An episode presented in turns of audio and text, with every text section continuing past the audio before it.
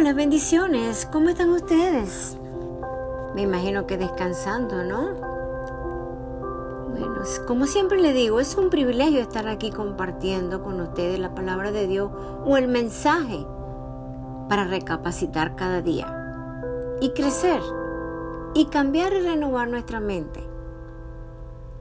El mensaje de hoy es, alamos las bendiciones del cielo y la plantamos en el corazón. Claro que sí. Cuando nosotros vamos y levantamos nuestros brazos para decirle al Señor, Señor, necesito que me des la bendición del cielo. Y abrimos nuestro corazón. Jehová recompensa a quienes lo buscan con todo el corazón.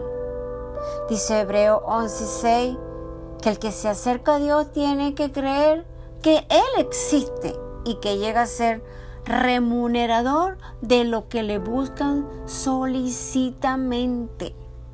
Imagínese usted, qué hermoso nuestro Padre Celestial.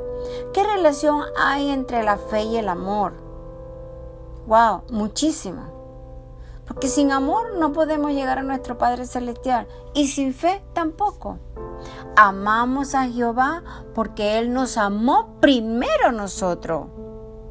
Juan, primera de Juan 4:19, como nos quiere mucho, ha tomado la iniciativa y la bendición a los que le son leales. Mientras más amamos a Dios, más fuerte se hace nuestra fe. No solo en que Él existe, sino en que no deja de recompensarnos a quienes lo amamos. ¡Wow! ¡Qué bello nuestro Padre Celestial, Dios! Una de las características principales de la personalidad y de la forma de actuar de Dios es que premia a sus siervos. Así mismo es. A menos que estemos firmemente convencidos de que recompensa a los que buscan de todo corazón, nuestra fe estará completa o incompleta. Porque fe es la expectativa segura de las cosas que se esperan. Ese es Hebreo 11.1, todos lo sabemos. En efecto, tener fe implica estar seguro de que recibiremos las bendiciones prometidas por Dios. Muy cierto. Ahora bien, ¿cómo nos beneficia esperar una recompensa como ha premiado Jehová a su siervo, tanto en el pasado como en el presente? Esperando en Él y confiando, ver todas las cosas que no son como si fuesen. Asimismo es la fe. Jehová se ha comprometido a recompensar a sus siervos fieles y nos pide que nos esforcemos por tener su bendición.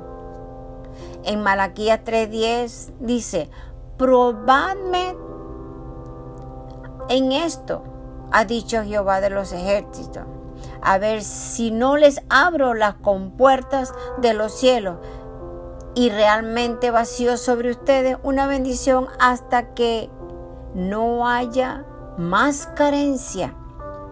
Cuando aceptamos su generosa oferta, demostramos nuestra profunda gratitud. ¿Qué les parece? Qué hermoso. Solamente vamos a Él, le pedimos y Él abre la ventana de los cielos. Si demostramos una fe absoluta en Jehová, también podemos confiar en que mantendrá la siguiente promesa. Porque de ningún modo te dejaré y de ningún modo te desampararé. Eso dice nuestro Padre Celestial a nosotros. ¿Cómo podemos ver? Hay una relación en esta palabra inspirada y lo que Jesús dice sobre buscar primero es el reino y la justicia de Dios. Eso es correcto. La promesa de que Jehová premiará a sus siervos fieles nos sostiene durante las pruebas de lealtad. Además de las bendiciones espirituales que disfrutamos, estamos deseando recibir bendiciones aún mayores en el futuro estar plenamente convencido de que Jehová llega a ser remunerador de los que buscan solícitamente y nos, nos ayudará a tener una fe sólida sobre roca. En ambos casos, la experiencia, la esperanza, la serenidad, la fe, es un ancla del alma, tanto segura como firme. El ancla les da estabilidad a los barcos en las tormentas. Igualmente, tener una esperanza sólida nos ayuda a mantener la estabilidad emocional, mental y espiritual y nos da la fuerza para aguantar las dificultades. Amén. La esperanza que nos da la Biblia tiene el poder de reducir la ansiedad. Las promesas de Dios son como un bálsamo que calma nuestro cuerpo y alimenta nuestro corazón angustiado. Podemos confiar en que hará más que sobreabundantemente en exceso de todas las cosas que pedimos y concebimos. Por supuesto que sí. Dios nos da aún más allá de lo que nosotros podemos necesitar y aún más allá de lo que nosotros le pedimos. Porque Él ama a sus hijos y Él da lo mejor para sus hijos. Nosotros que somos padre o madre, queremos siempre darle lo mejor a nuestros hijos, cuanto más nuestro Padre Celestial. Confiamos plenamente en que Dios nos bendecirá y continuamos sirviéndole con fidelidad. Sin duda, tenemos buenas razones para ello.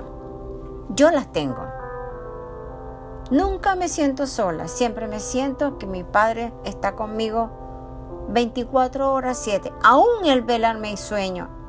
Aún en mis sueños, el Señor está a mi lado. Podemos tener la seguridad de que Jehová valora todo lo que hacemos por servirle y comprende nuestras inseguridades. Claro que sí se compadece de nosotros si nos agobiamos con los problemas económicos o enfermedad, problemas, problemas de la, del hogar, problemas con nuestros hijos, etc.